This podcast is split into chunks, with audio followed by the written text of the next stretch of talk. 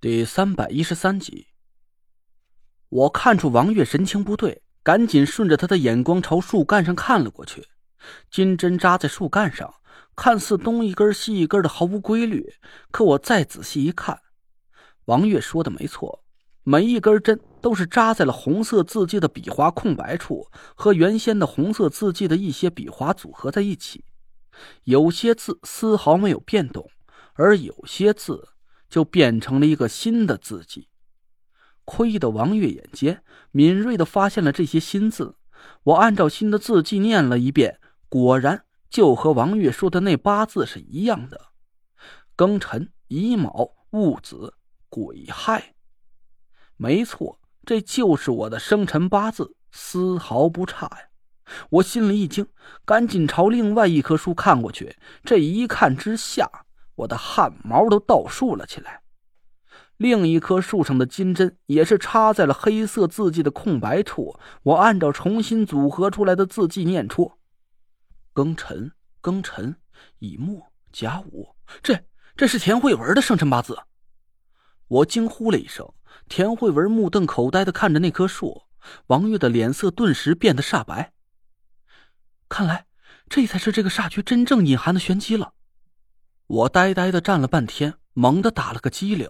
我本以为这个煞局就是潘浩想夺舍郑英明两口子命格，让他摸进一派延续香火。可直到现在，我发现了我和田慧文的生辰八字都出现在树干上，这才心中雪亮。我记得我以前给潘浩推算过命格，他虽然遭受了天命的诅咒，命中无后，但其他方面都属于万里挑一的大富大贵之命。一生不缺钱财，身体健康无恙，父母平安长寿，家宅祥和安宁。而郑英明的八字却不怎么好，虽然他有子嗣，但从其他的方面来看，这个人一生的命运是十分坎坷的。他幼时父母离异，双亲对他不管不顾，只能寄人篱下，在亲戚家里讨生活，日子过得并不幸福。青年时霉运盖顶，财运不佳。虽然工作挺努力上进的，但命中多犯小人，时常被人骗取钱财，投资也经常失败。中年时还算是时来运转，能赚点小钱，日子逐渐好转。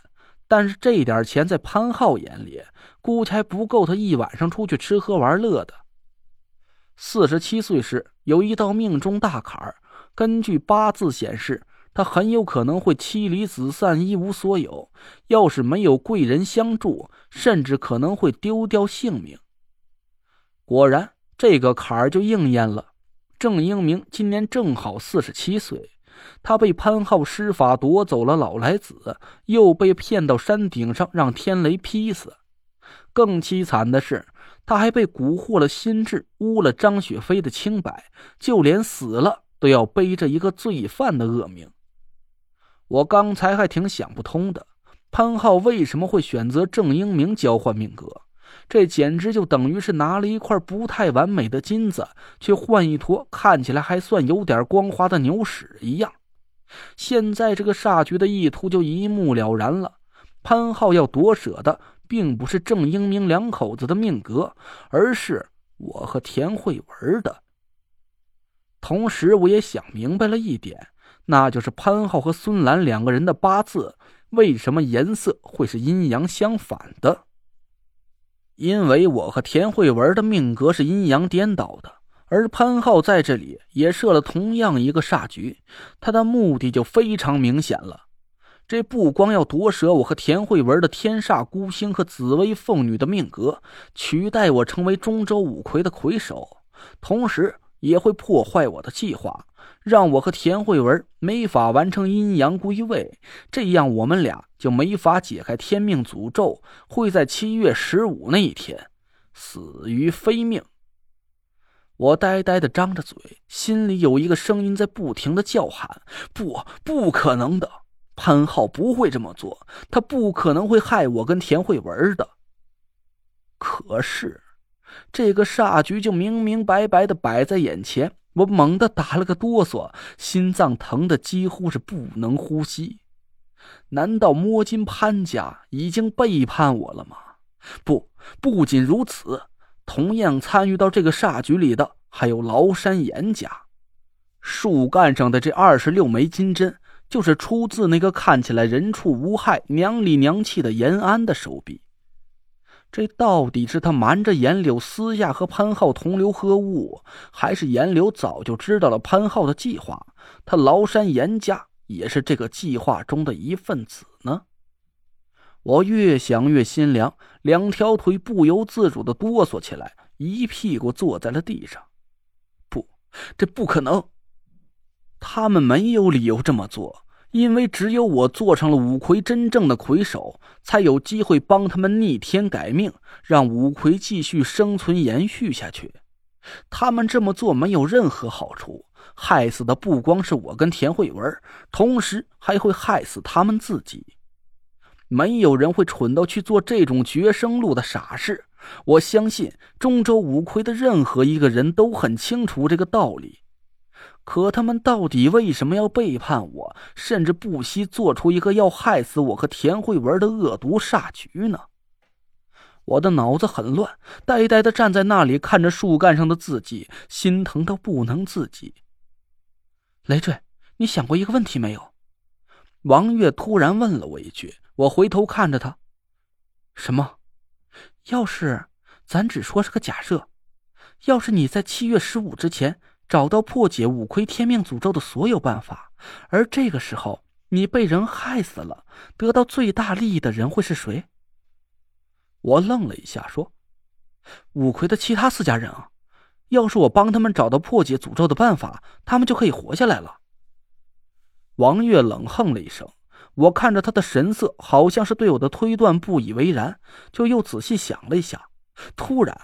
一个让我毛骨悚然的猜测浮上了我的心头，不对，这事不对。没错，我刚才根本就没理解王月话里的意思，想要借助我的手找到破解五魁天命诅咒的办法，然后杀死我，取而代之，做上五魁魁首，能在这整个案件里获利最大的人，不是潘家，也不是严家，更不是梧桐和夏风，而是……我打了个哆嗦。惊恐的看着王月，我不敢再想下去了。这个推测简直太恐怖，甚至可以说比我以前遇到的任何一次生死关头都让我感觉恐惧。王月看着我，叹了口气说：“雷坠，我知道你不愿相信这个推测，可当我看到师兄布下这个煞局的时候，我也很心痛。我也不知道该怎么去面对这个残酷的现实。”可你必须保持清醒，不能让你的情感左右了理智。我痛苦的闭上了眼睛。王月说的没错，他是潘成的弟子。当他看到这个煞局竟然是摸金潘家针对我和田慧文的时候，我想他的心情也和我现在一样，都没法去相信眼前的一切。可他比我要冷静，他从这些纷纭复杂的线索中，准确的找到了这个案子最大的受益人。无论我相不相信，这都是事实。能从这个乱局中夺取五魁魁首，把五魁的命运都掌握在自己手里的人，就是我师傅阴阳眼陈青。我痛苦的蹲在地上，一边努力的呼吸，一边泪如雨下。田慧文也蹲在我身边，拉着我的手。他刚想安慰我几句，突然，小师爷，小师爷。泥娃娃的声音又在我耳边响了起来。